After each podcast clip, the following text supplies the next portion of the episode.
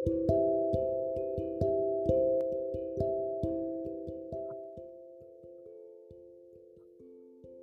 い。番組はいろんな意味でマイノリティ30代内向人間の仕事や学びの感動、もやもやを需要無尽に発信していきます。そんな横軸、縦軸の広がりから聞いてくださった方々の脳みそに奥行きを解放させていけたら嬉しい。そんなゆるダウナーコンテンツです。はい。ということで、えっ、と、今日はね、あの開始早々皆さんにお詫びなんですけども、えっ、と、まあ、この回回はですね、月曜日に配信することになってしまったんですが、一応あの週末回ということで、あのいつも土日に配信していた回で、もともと土曜日の朝にしてたんですけど、だんだん日曜の朝になり、夕方になり、月曜の夕方になってしまいましたが、はい。ね、あの、この週末は、割と自分の中でもなんか分岐点だったっていうか、話したいことはあったんですけど、なんかそれをどうまとめていいかみたいな風に考えてたらですね、まあなんかね、これ自体もちょっとあんまり自分のいい癖ではないんですけど、なんか完璧な、ない完璧を目指そうとして、なんか、なんか寝ろうと思ったら、時間が経ってしまって、いつの間にか月曜日になってしまっておりました。はい。まあね、あの、まあタイトルに入ると思うんですけど、まあちょっと初めて、前初めてね、デッサンっていうのをやってみて、まあ、そこで気づいたものっていうのが結構大きなことがあったんで、それについて話したいなと思ったんですが、まずはですね、ちょっと、えっ、と、先週かなの、えっ、と、いただきたお便りが、なので、それを読みたいと思います。はいえー、ですね。はい。お便りありがとうございます。おゆきネーム、散歩の達人さん。達人オブ散歩。はい。ありがとうございます。はい。ここも、えっ、と、友人の方ですね。えっ、と、第28回。いつもと違う声が少し疲れをまとっていて、ちゃんとちゃんと心を使って生きているんだなと感じました。いつも横立てラジオ楽しみにしています。一回配信が飛んだだけで寂しくなるんだなと自分の感情に驚きました。それでも堀部さんのペースで配信ができることを願っています。そしてね、先週火曜日ちょっと飛ばしちゃったっていうのがあって、先週火曜日？あ、そうとそうですね。週3でやってたのを週2し始めた回の話ですね。はい。あありがとうございます。僕のペースでやっていただければっていうか。まあ自分はね、もう自分のペースでしかできないので、それより他ないっていう感じなんで、はい。まあそれでやっていく、きますので、はい。それでも聞いていただけたら嬉しいです。はい。で、まだ続きがあって、えー第28回、とても印象に残る言葉がありました。その言葉がずっと心を泳いでいたので、初めてお手紙を書くことにしました。大事なものがあると、ちょっと辛くなっちゃう時がある。流れるような言葉の中、ひときわ眩しくて驚きました。共感とか理解とかじゃなくて、言葉にできていなかった気持ちが輪郭を得た感じです。なんだかほっとしました。堀部さんの大事なものは何ですか？深まる秋、穏やかに日々を重ねることができますように。はい。で、BGM、宇多田ヒカルの日曜の朝ということで。まあ、日曜の朝を聞きながら書いていただいたのかなはい。なんか、素敵な、詩的な文章でしたね。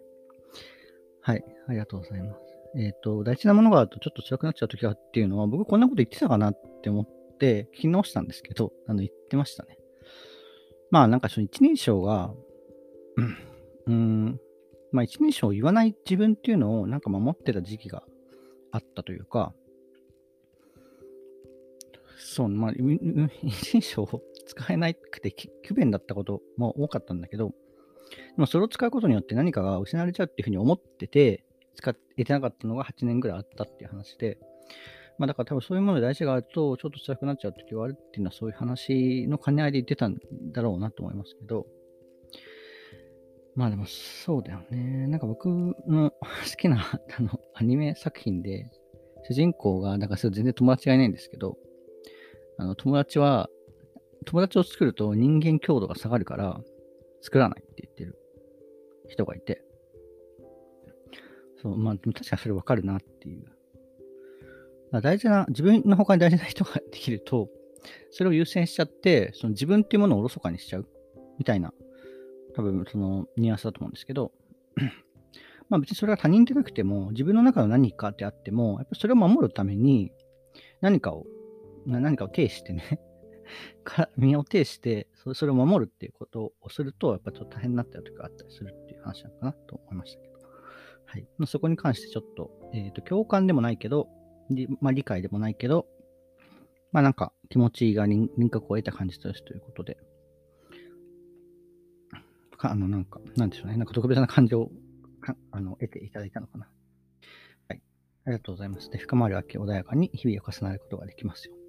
そうですね。まあみんなね、穏やかな のが、僕はね、本当にね、なんか劇的な、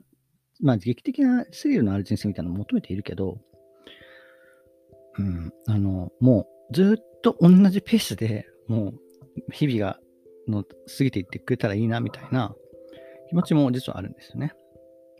そう、だからまあ、その穏やかにね、日々を重ねることができますようにっていうのは本当に、あの、本、本当の願いかもしれません。はい。えっ、ー、と、ということでね、散歩の達人さん、お便りをありがとうございました。これはですね、あの、家の散歩はさておきっていう、ポッドキャストをやられている方、とある方からのお便りかなと思うので、はい。あの、もしね、こちらの文章に、あの、ハッと、ホッとした方はね、そちらの番組を見ていただければと思います。はい。ということですね。お便りからは以上になります。散歩達人さん、ありがとうございました。でですよ。えっ、ー、と、この前のね、土曜日にですね、えっ、ー、と、友達と、えー、友達の家でですね、デッサン会なるものを開いて、うん、なんかどういうきっかけだったか全然覚えてないんですけど、まあ、友達は美大を出ていて、その友達も同じ美大を出ていて、で、僕もまあ最近なんかそういうの興味あるんだみたいな話をしたときに、まあ、とある飲み屋さんみたいなところでね、なんかじゃあ今度デッサン会しようよっていう、まあなんかその時は本当にやるの、やるの、やるのっていう感じだったけど、お酒も入ってたし、なんかやるんだっていう感じで 急遽決まったんで、はい、ちょっとね、あの、遊びに行ったんですけども、まあ結構なんか本格的、本格的っていうか、なんだろ、別になんかデッサンって、まあ鉛筆とスケッチブックとそのモチーフって書くものがあれば、まあどこだってできるっていう感じではあるのかな。うん。まあまあ友達の家で、まあリンゴをね、買ってきてもらって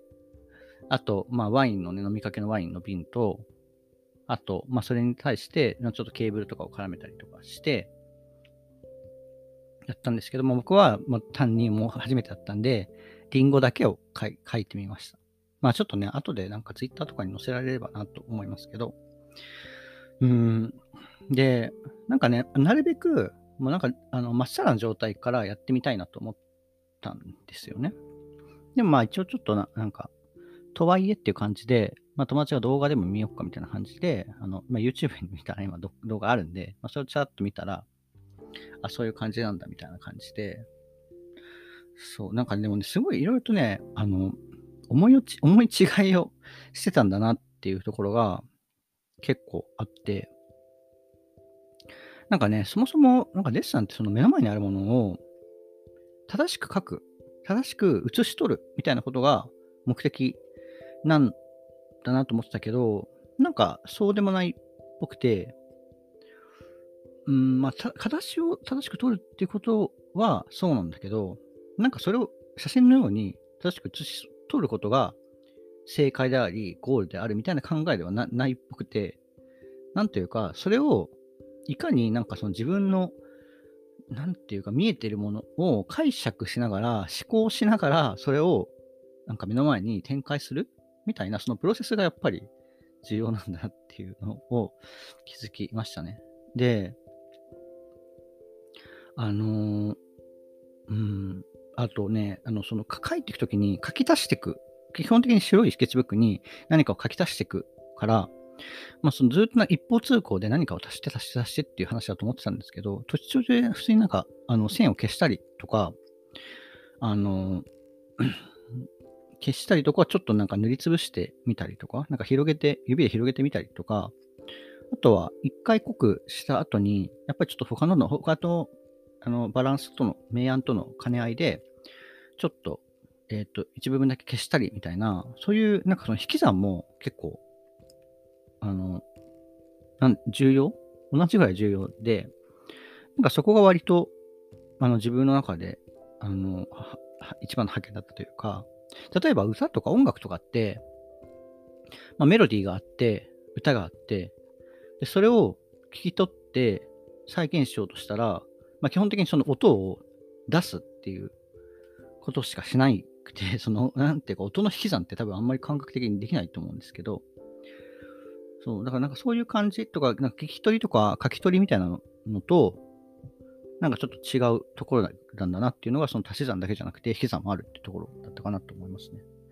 で、書いてるときはね、なんか、あの、なんていうか、まあ、ある意味だからその、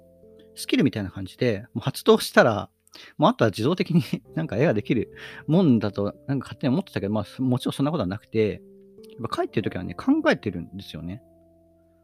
あの、ブルーピリオドで、なんか手、手が、ん？脳みそが手に移ったみたいな感じのこと、あの、ヤトラが言ってたのあるけど、なんかまさにそんな感じで、なんか書いて、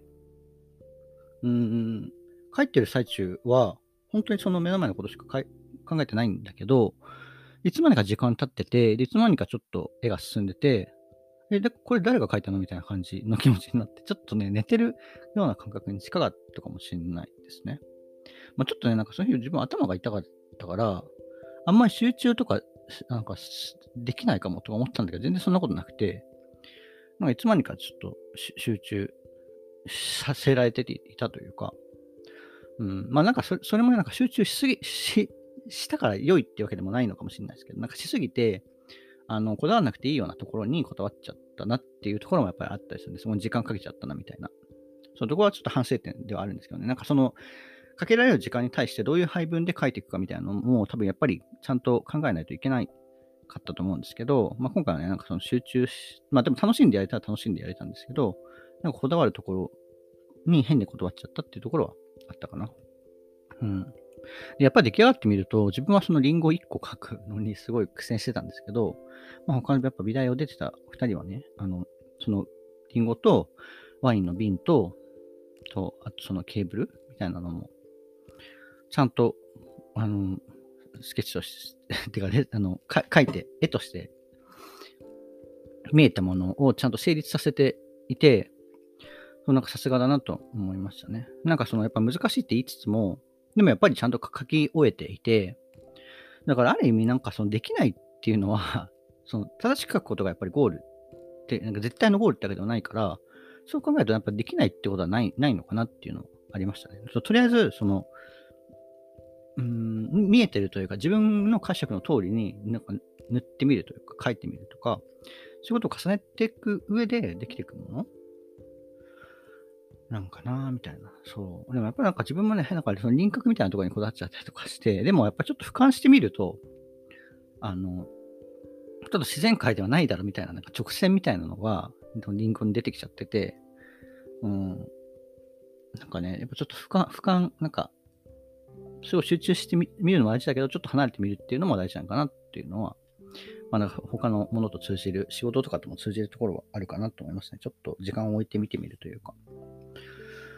そうですね。あとは、まあやっぱそのリンゴを書いたときにな、なぜこれがリンゴに見えるのかっていうのを、やっぱりちゃんと言語化でもないんだけど、なんかその自分の中ではちゃんと理解しておかないと、やっぱりリンゴって書けないんだなって思って、で、自分の中ではやっぱりそのリンゴを、リンゴをたらしめている部分っていうのは、その上のモコモコした部分とか、ヘタがある部分とかなんだなっていうの。あと、膨らみとかね。そう。で、なんかそこだけすごいこだわって書いたら、そう。まあでもちょっとなんかそれっぽい感じ、自分でもね、なんか、あ、なんかリンゴっぽいな、リンゴには見えるな、みたいな感じのものができたんですけど、やっぱりあの他の二人の書いたものに比べると、うん、なんかすごい書き書きかけっていう感じがすごいんで、うん、なんかね、うん、ちょっとまあ、またちょっと、あの、いい機会があったらね、やってみたいなっていう気持ちは生まれましたが、うん、やっぱでもそのなんか、それぞれの見えている世界というか、まあ今回は特にね、その3方向から書いたから、自分の見えてる角度からのそのリンゴって自分しか書いてないんですね。そう。で、だから、なんかある意味別に他の人は正解を知らないし、うーん、なんかその世界をなんか表現するみたいなのって、なんだろうね。うん、だから結構なんかそうそういう意味では結構自由でいいというか、まあ、ある意味そ正しく書かなくても、それをどうそのデッサンのスケッチブックにの上で成立させるかっていう、うん、なんかスポーツというか、何に似てるかってなんかあんまり言えないんだよな。なんか足し算、引き算両方あるし、まあ慣れみたいなとこもあるだろうし、でもやっぱスケジュールみたいなのも考えなきゃいけないんだろうし、そう。っていう感じで、だから本当になんか今までにないような経験だったなっていうところが大きいですね。はい。まあでもすごい自分はやってよかったなっていうか、やらなかったら、あの、なんだろう、なんか出ない疑問とか課題とかがすごく出たと思うんで、はい、そうやってよかったなと思いました、はい、誘っていただいた方は ありがとうございましたということを、はい、ここで述べておきますが。かな？うん、はい。まあちょっとね、第1弾、第2弾みたいなのがあったらまた、それもツイッターに載せていけたらと思いますが、はい。まあ、あの、